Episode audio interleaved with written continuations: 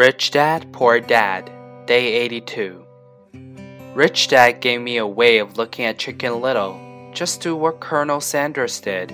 At the age of 66, he lost his business and began to live on his Social Security check. It wasn't enough. He went around the country selling his recipe for fried chicken.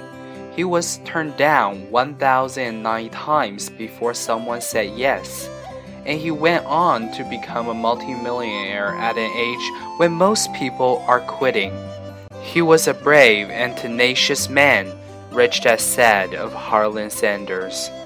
So, when you're in doubt and feeling a little afraid, just do what Colonel Sanders did to his little chicken. He fried it.